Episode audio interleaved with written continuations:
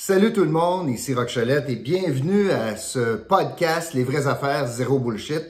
Podcast du 9 décembre, donc le lendemain de l'adoption du budget de la ville de Gatineau. D'ailleurs, aujourd'hui, comme sujet, je vais vous parler du budget.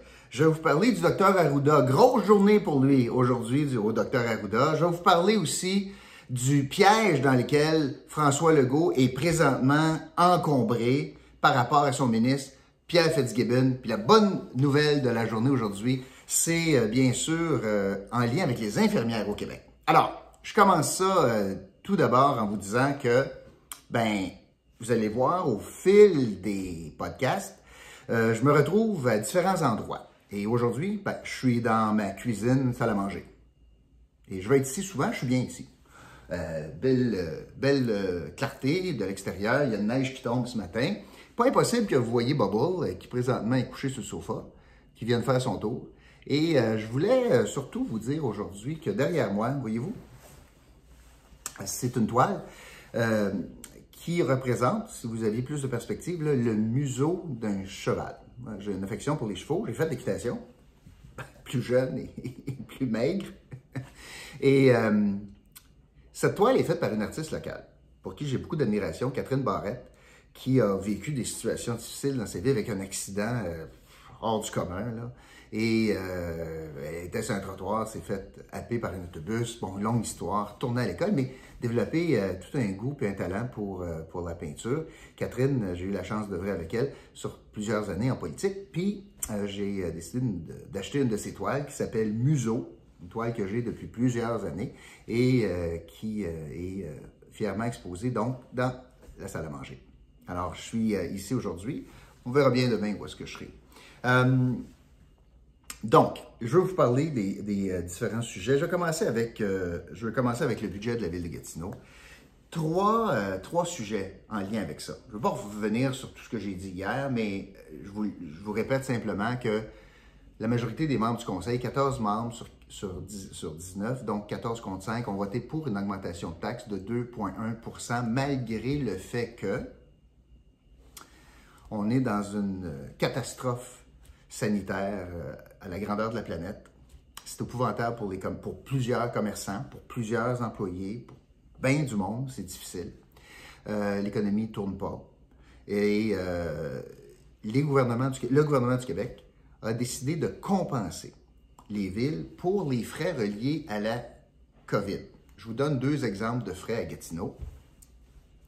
Euh, les policiers sur les ponts lors des barrages. Lorsqu'on avait fermé les ponts, ben, ça a coûté plus cher à la ville en service policier.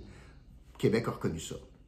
La ville de Gatineau a permis d'étaler ou d'attendre avant de faire de versement de taxes, ce qui fait en sorte que plutôt que d'avoir un gros montant en banque en juin, puis là, ils faisaient des intérêts à partir de juin, ça s'est décalé en septembre. Donc, on a euh, juin, juillet, août, trois mois de manque à gagner d'intérêt sur le placement, le gros du placement. Donc, c'est un manque à gagner à la ville de Gatineau. Euh, Québec a dit, je vais prendre l'argent de tous les contribuables du Québec, puis plutôt que d'envoyer ça en santé, plutôt que d'envoyer ça en éducation, plutôt que d'envoyer ça pour refaire nos routes ou pour aider nos entreprises et nos citoyens à passer à travers la crise, je prends cet argent-là, puis je vais verser ça aux villes. À Gatineau, c'est plus de 30 millions de dollars. Puis je parle même pas de la STO. Mais le coût pour la ville de Gatineau, c'est pas ça. N'importe où entre 13 et 17, là, dépendamment des chiffres. Là. Fait qu'on a reçu deux fois plus d'argent que le coût réel. Ce qui donnait une marge de manœuvre à la ville pour dire va vous donner un break cette année, au lieu d'augmenter encore, considérant que les années passées, depuis, c'est le huitième budget du maire actuel, pendant les sept derniers budgets, ben, c'est une augmentation composée que le maire nous a imposée. 2,9 la première année, puis la deuxième année, c'est un 2,9 sur le 2,9 d'avant, etc., etc. Québec a dit, je vais vous donner de l'argent pour donner un break aux citoyens. Les grandes villes ont fait ça. Montréal, Laval, Longueuil, etc. Pensez-vous deux minutes que c'est des irresponsables, comme laissent sous-entendre les membres du conseil qui sont contre un gel de taxes? C'est qu'eux autres qui n'ont pas d'imparable. Les autres villes connaissent rien. Voyons là. Est-ce que vous pensez vraiment que les infrastructures ne sont pas désuètes à Montréal? Franchement. Ça ne tient pas la route. Euh, c'est faire fi de la situation puis de ne pas reconnaître qu'il y a peut-être une occasion ici pour euh, donner une pause, donner un break euh, aux citoyens qui ont été durement taxés en passant, beaucoup plus que l'inflation. Je ne reviendrai pas sur l'ensemble de la mécanique, là, sur pourquoi on n'a rien euh, coupé dans les dépenses, etc.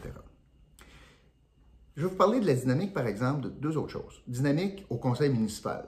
Je regardais le vote hier, puis c'est normal, là, Action Gatineau a voté en bloc euh, pour le budget.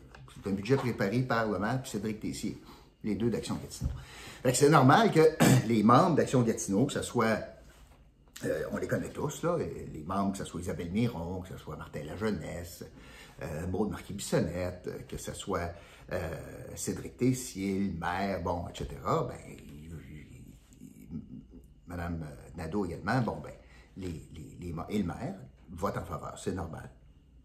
Ça, ça donnait un score de 7 pour Action Gatineau. Hier, il y a cinq conseillers indépendants qui n'ont pas été élus sur, évidemment, le programme d'Action Gatineau, qui ont voté contre le budget, pour des raisons différentes. La plupart, c'est parce qu'ils n'étaient pas contents de l'augmentation de taxes. Puis Mme Bureau votait contre, parce qu'elle trouve qu'il n'y a pas assez de préoccupations pour le, développement, ou en tout cas, on n'a pas prévu assez d'argent, puis d'infrastructures, puis de choses à l'Ouest pour considérant le, le développement qui s'en vient. Donc, ils étaient cinq qui ont voté contre, des indépendants. Mme Bureau, Bon, Mme Boudrillard, OK, M. Euh, euh, Blondin, ça fait trois. Marc Carrière, bon, les fidèles, là, euh, Carrière, Blondin, Boudrillard, c'est correct. Et s'ajoute à cela Jean-François Leblanc, qui a tenté lors du budget maladroitement de faire passer son message. Ça n'a pas, marché. Puis là, il a voté contre, c'est correct. Il était cinq. Alors, sept actions Gatineau, puis cinq indépendants qui ont voté contre. C'est chaud, hein? Mais il reste les autres indépendants. Il en reste sept autres. Ils sont 19 au autour de la table du conseil. Donc là, j'en avais sept qui votent en faveur d'Action Gatineau, puis il y en a cinq qui votent contre. Donc là, la balance du pouvoir réside dans les sept membres, sept membres du conseil municipal qui ont été élus comme indépendants, qui ont fait campagne contre Action Gatineau, qui ont fait campagne contre le programme. C'était pas le même programme contre le programme d'Action Gatineau. Mais ils ont été fidèles depuis très longtemps à Action Gatineau. Et là, encore il y avait l'occasion de montrer que ça donne quelque chose de voter pour un indépendant. Ça donnait quelque chose. Les gens qui ont voté pour eux autres il y a quatre ans, trois ans, ben, ils n'ont pas voté pour Action Gatineau. Il y a une raison. En votant pour un indépendant, tu pensais d'avoir une marge de manœuvre, mais ils se rangent toujours vers Action Gatineau. Alors hier, c'est les indépendants, les Daniel Champagne, Gilles Carpentier, Mike Duggan, Gilles Chagnon, Jean Lessard, Nathalie Lemieux.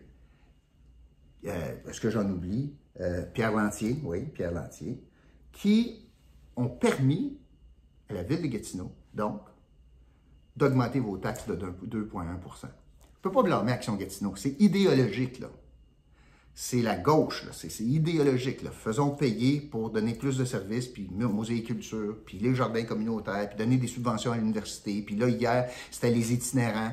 Toutes des affaires qui n'ont rien à voir avec la ville. Rien à voir. Pas en termes de priorité 1, 2, 3, en tout cas. On s'entend. Mais de voir les indépendants agir comme ça, faut que tu arrives à la conclusion que la prochaine élection, posez-vous la question, ça donne quoi de voter pour un indépendant? Tant qu'à voter pour quelqu'un qui vote toujours pour le programme du parti, t'as si bien de voter pour le parti? T'as si bien de voter pour quelqu'un qui s'assoit autour de la table de Action Gatineau puis qui façonne le programme, qui a un mot à dire dans le programme, plutôt que d'avoir des spectateurs puis qui finalement se rallient tout le temps? Fait que pensez-y deux minutes. La prochaine fois, ces gens-là vous ont démontré que comptez pas sur eux comme indépendants pour être les chiens de garde d'Action Gatineau. Ils le feront pas. Ils n'ont pas ça en eux. Ou bien, c'est des gens qui n'ont pas de courage politique de dire, tu sais quoi, Action Gatineau, c'est bien bon. Puis je, philosophiquement, je suis d'accord avec eux autres. Oh, j'ai perdu ma lumière. Pas grave. Philosophiquement, je suis d'accord avec eux autres. peut-être que, peut-être que ça vaut la peine d'adhérer au parti. Conséquemment, ah, la voilà.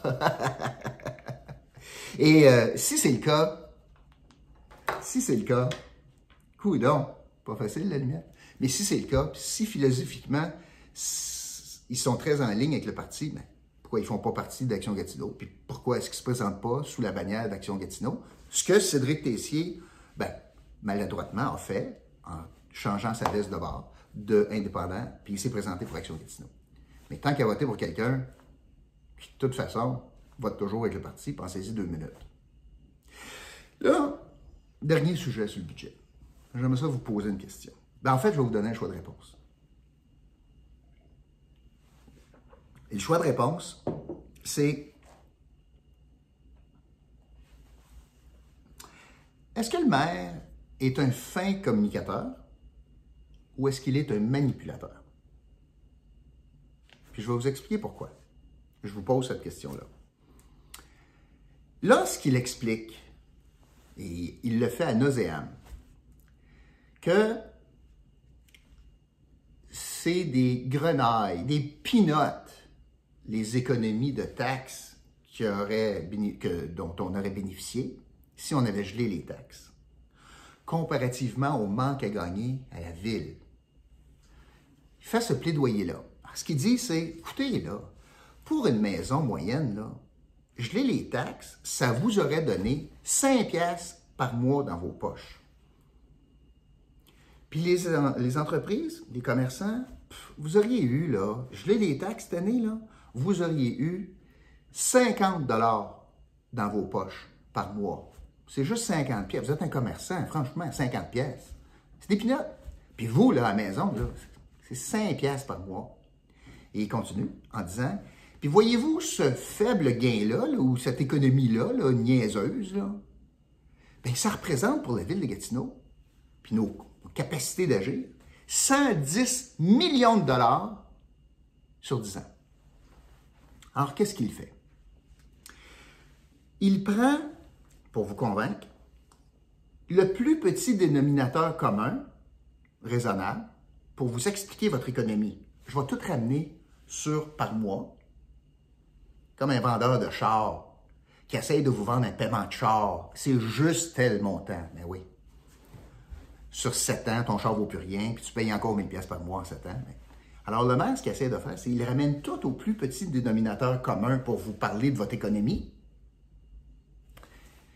Puis il gonfle le, total de ce que ça représente de manque à gagner pour la ville, mais il met sur 10 ans. C'est drôle qu'il ne parle pas des économies sur 10 ans. Et ce qu'il fait, c'est que 2,1% c'est à peu près 11 millions de dollars à la ville par année. Fait prend 11 millions de dollars la première année, puis il multiplie par 10 ans, ça fait 110. Fait qu'on va faire un exercice ensemble à la place. Si on est pour le mettre sur 10 ans, on va tout mettre sur 10 ans. On va prendre, prendre les commerçants. 50 pièces par mois. Parfait. Fois 12 par année. 600. OK. 600 pièces par année. Fois 10. 6 000. Hier, ce qu'il a dit, c'est que vous ne méritiez pas un break de 6 000 pièces de taxes. Dans le fond, il a dit, pas grave, 6 000 pièces, des pinottes. Puis pour vous, les résidents, lui, il a dit 600 pièces, 5 fois 12 fois 10, 5 dollars par mois, 12 mois, 10 ans. C'est rien. Peanut. N'oubliez pas, tout cet argent-là, l'argent, notamment quand vous payez vos taxes de la maison, c'est de l'argent qui est déjà taxé par les impôts. Hein. Si tu gagnes 60 000, ben, c'est pas avec 60 000 tu payes ton impôt foncier. C'est 60 000 moins l'impôt, mettons 25 000. Le restant, il te reste 35 000. Et là, tu prends ton argent pour payer tes impôts fonciers, tes taxes. Alors, ma question, c'est est-ce qu'il manipule l'information en disant je vais prendre un plus petit dénominateur commun pour essayer de faire passer la pilule, 5 pièces par mois des pinottes, puis je vais faire peur au monde en mettant ça sur 10 ans. Voyez-vous combien je vais manquer d'argent pour vous réparer vos routes sur 10 ans? C'est 110 millions. Mais c'est pas honnête c'est pas le même barème. C'est par mois par rapport à 10 ans. Alors, c'est pour ça que je vous pose la question. Est-ce un fin stratège en communication? Ou est-ce que c'est un manipulateur de l'information? Moi, j'ai ma réponse. N'en pensez? C'est assez, assez épouvantable de laisser croire au monde là, que, hey, ben, regarde, ben ça se compare. Ça se compare pas pantoute. Christophe Colomb, 10 ans par rapport à un mois. C'est épouvantable de dire ça au monde? Personne ne dit un mot. Ouais, ouais, c'est vrai, hein, on fait 5 piastres. Ben oui, 5 piastres. C'est 600. Tant qu'à prendre sa logique, c'est 600. Puis par le fait même, il est en train de dire que l'augmentation, puis il confirme ce que je vous disais hier, entre autres. Pas besoin de confirmer, c'est ça. L'augmentation d'aujourd'hui, de cette année, 2021, ben, elle est là l'année prochaine, ben, elle est là l'année d'après, puis il va remettre une taxe supplémentaire sur la taxe, puis la taxe, puis la taxe. Je te le dis, depuis qu'il est là, maison unifamiliale, vos taxes ont augmenté de 5, moyenne, 540 pièces.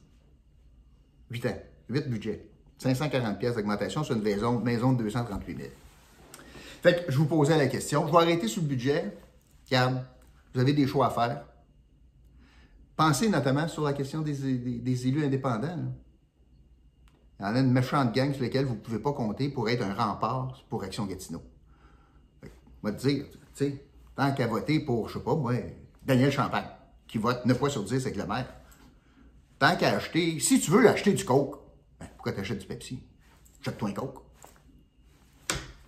Surtout si le Pepsi dit, hey, je suis bien différent. Ben ouais, une fois dans la bouche, il goûte pareil. OK, ça c'est les taxes. Aujourd'hui, pas une gorgée. C'est correct la lumière? Pas grave, hein? Je sais pas pourquoi mon ordi euh, a fermé. OK, les taxes. Euh, les taxes finies. Je vais vous parler du docteur Arruda. Ah, là, ça va être la fin.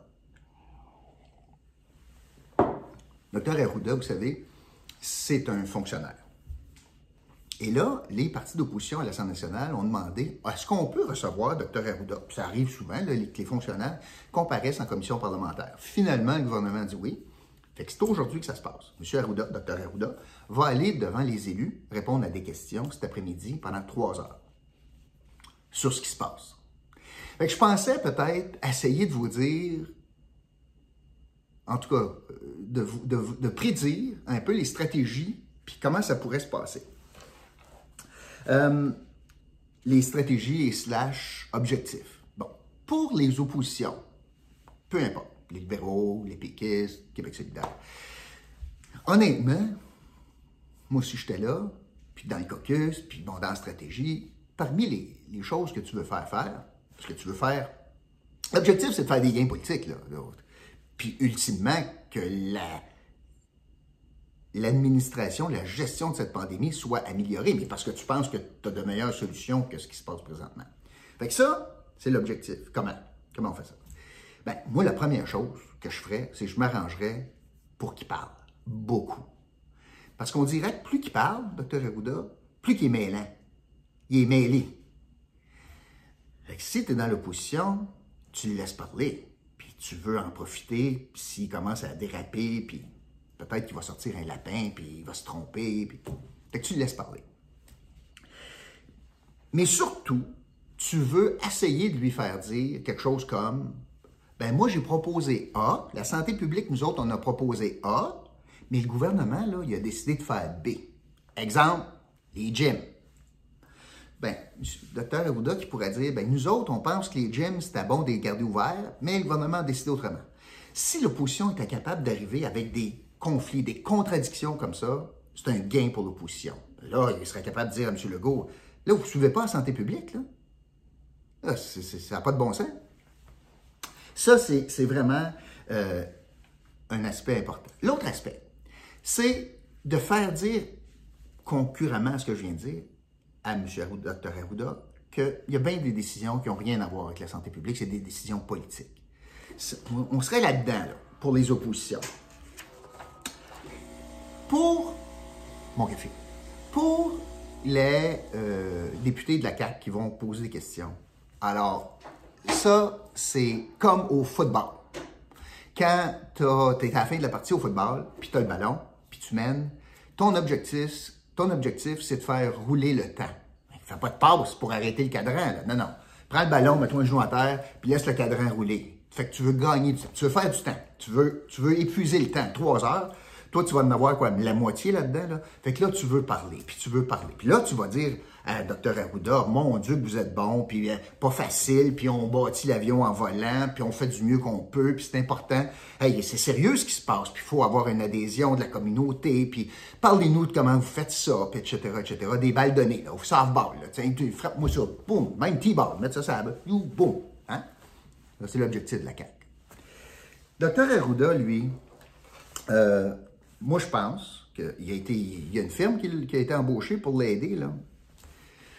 Moi, je pense qu'ils vont essayer de le calmer, puis euh, de rentrer là très humble. Puis euh, moins de aplatir la courbe, puis moins d'affaires de même. Là. pour moins que Dr. Arruda soit la vedette à TVA ce soir. Ils vont lui demander d'essayer d'être le plus crédible possible, le plus calme possible, le plus cérébral possible, le plus scientifique possible, puis le plus joueur d'équipe possible par rapport au gouvernement. Ça, c'est ce, que, ce que je pense qui va arriver. J'ai hâte de voir ce qui va arriver cet après-midi. C'est un moment important. Dans la dernière semaine de la, de la, période de l'Assemblée nationale siège cette semaine pour la dernière fois avant Noël. Alors, ça va être intéressant de suivre ça cet après-midi. Mais beaucoup de stratégies aujourd'hui, beaucoup, beaucoup, beaucoup de stratégies. Puis euh, c'est des gros joueurs qui vont aller s'asseoir en commission parlementaire. Euh, Gabriel Nadeau-Dubois va être là, Dominique Anglade sera là, Pascal Bérubé sera là. Alors, c'est des gens d'expérience, puis euh, ça va être très respectueux, mais tout le monde a un agenda. Je vais essayer de vous expliquer un peu quel serait l'agenda. Là, je veux vous parler d'un troisième sujet. Moi, j'en reviens pas. J'ai lu ça, 67 pages hier. J'ai lu le rapport de la commissaire à l'éthique de l'Assemblée nationale sur Pierre Fitzgibbon. Je commence tout d'abord par vous expliquer c'est quoi cette patente-là tous les membres de l'Assemblée nationale, les 125 députés, sont régis, on sont régis par un code d'éthique. Tu ne peux pas faire telle affaire, telle affaire. Tu peux, pas, euh, peux pas avoir une compagnie dans laquelle tu t'en vas chercher une, contribution. Tu ne peux pas être propriétaire d'ABC Incorporé, puis prendre le téléphone comme député, puis appeler Investissement Québec, puis dire Je veux que tu mettes de l'argent dans ABC Incorporé. Il y a des règles d'éthique comme ça. Il y a des règles d'après-mandat. Tu ne peux pas faire de lobby pour deux ans. c'est strict, là. Ce code d'éthique-là a été voté euh, par tous les membres de l'Assemblée nationale à l'unanimité. Il existe depuis dix ans, puis il y a quelqu'un qui est un, officier du Parlement qui gère ça. Vous avez vu récemment, Pierre Fitzgibbon a reçu un blâme. Il y a déjà eu un rapport, puis euh, la commissaire suggérait qu'il y ait un blâme d'adresser, une réprimande d'adresser par l'Assemblée nationale envers un membre. Moi, je n'ai jamais vu ça. J'avais jamais vu ça. M. Legault a dit, je suis d'accord avec ça. Il mérite une tape ses mains, mon ministre. J'avais jamais vu ça. Fait que là, l'Assemblée nationale a voté unanimement pour réprimander un ministre, Pierre Fitzgibbon. Parenthèse. Pierre Fitzgibbon, le parlementarisme, il s'en sert. Lui, c'est un gars d'affaires, puis il veut que ça bouge. Mais quand tu es dans ta business, puis tu décides tout seul, c'est pas pareil comme quand tu es un élu du peuple puis qu'un projet de loi, ben, c'est adopté à l'Assemblée nationale, pas dans ton bureau. Il y a de la misère avec ça. Depuis le début, il y a de la misère avec ça. C'est pas le même rythme. Genre, milieu des affaires, puis la politique, là, ça va pas au même speed, là. Et là, il y a eu un premier blanc. Il a dit, ouais, du bout des lèvres, ouais, j'avais pas de mauvaises intentions, ouais, mais peut-être que. Là, il y a un autre rapport. C'est différent, une autre patente, là. Mais là, c'est. Là, essentiellement, ce que la commissaire dit, c'est qu'il ne s'est pas départi à temps de ses affaires. Il n'a pas liquidé des. des, des, euh, il ne s'est pas départi d'actifs. De, d'actifs. il est encore propriétaire dans deux compagnies. Il a transigé avec euh, des organismes pour lesquels il est responsable. Il a nuit ou pas collaboré à l'enquête. Puis il continue à dire que le code d'éthique, là, auquel il est soumis, lui, il n'est pas d'accord avec. Fait qu'il dit, si je ne suis pas d'accord avec, pense à ne le respecterai pas. Bon, ça c'est pour la petite histoire. Elle recommande que l'Assemblée le blâme encore. Jusque-là, c'est déjà grave. Mais là, hier, le premier ministre, contrairement à l'autre fois, dit ah, non, non, pas ce fois-ci. Là. je trouve là, que il a raison, mon ministre. Le code d'éthique, il est tout croche. Ça, c'est comme si tu te fais poigner à 120 sur l'autoroute, puis la limite, c'est 100. Puis tu dis au juge Oui, monsieur le juge, là, ben oui, j'y allais à 120. Mais hey, je suis Rock Moi, je pense que la limite n'est pas bonne. Fait que au lieu de me condamner, tu devrais dire au gouvernement, change la limite. Qu'est-ce que vous pensez qui arrive? Mais François Legault, donc, il dit ça. Il dit, moi, changer le code parce que mon ministre, il veut pas le respecter, fait que moi, le changer pour lui. Ah!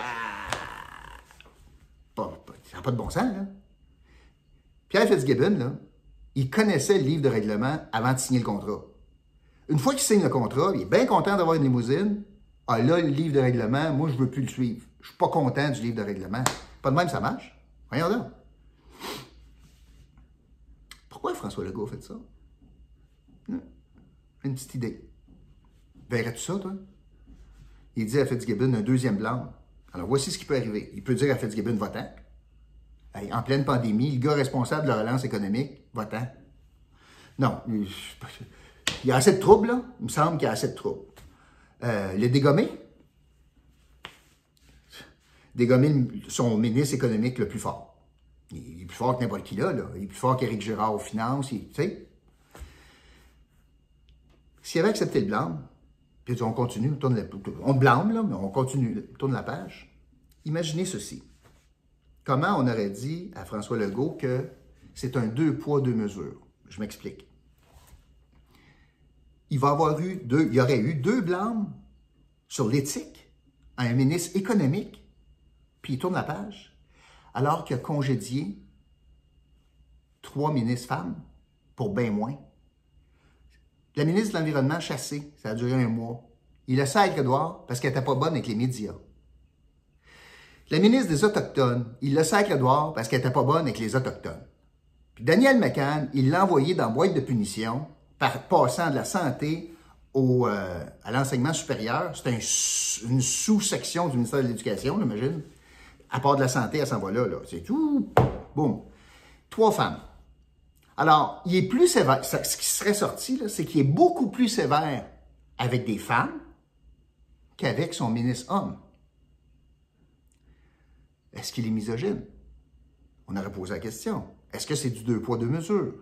Est-ce que c'est moins grave une entorse, une entorse à l'éthique que d'être pas bon devant les médias? Alors, moi, je pense que François Legault voulait pas jouer là, voulait pas se faire dire, ah, regarde, deux poids, deux mesures, garde, t'es plus tough avec les femmes, il voulait pas perdre son ministre. Fait que lui, il a trouvé la solution de dire, mon, problème que j'ai, c'est le code d'éthique. Alors qu'il a pourfendu les libéraux, il a pourfendu le PQ, Pierre-Carl Pelado avec les actifs qu'il avait. Legault était, M. Legault était le premier à pourfendre Pierre-Carl Pelado. C'était écœurant, vous n'êtes vous avez pas, vous avez encore le contrôle, puis c'était écœurant, les petits amis, les libéraux, David Whistle, les petits amis, les petits amis, rappelez-vous, les petits amis, les petits amis. Là, c'est drôle. Quand c'est son ministre, les petits amis, puis ses amis à lui, c'est-à-dire ses poches, parce qu'il est encore propriétaire des compagnies, puis il appelle l'Investissement Québec, puis voit donc, hey, c'est le boss d'Investissement Québec.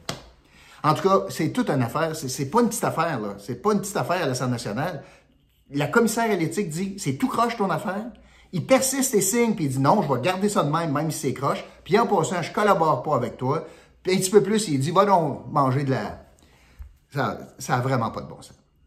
je voulais vous parler de ça. Bonne nouvelle maintenant en terminant, puis j'espère que ça va être une bonne nouvelle pour l'Outaouais.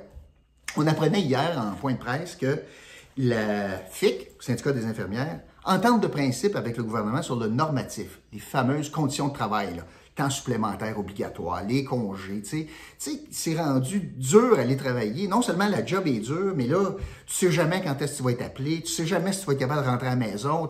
les petits sont en garderie, mon corps de travail finit à 16 heures, je peux-tu partir? Non, euh, il y a des patients, des filles sont pas rentrées, il faut que tu restes. Et tout ça, là. Et ça, c'est un, un environnement très insécurisant, puis malsain. Je comprends ça, là. Fait qu'il y a une entente de principe. Ça, c'est une superbe nouvelle. J'espère que j'espère qu'on va être capable de matérialiser ça rapidement. Puis j'espère que ça, ça, ça, va vouloir dire des, de très bonnes nouvelles pour nos infirmiers puis nos infirmières ici en Outaouais. Voilà. Ça, ça fait le tour aujourd'hui de ce que je voulais vous dire.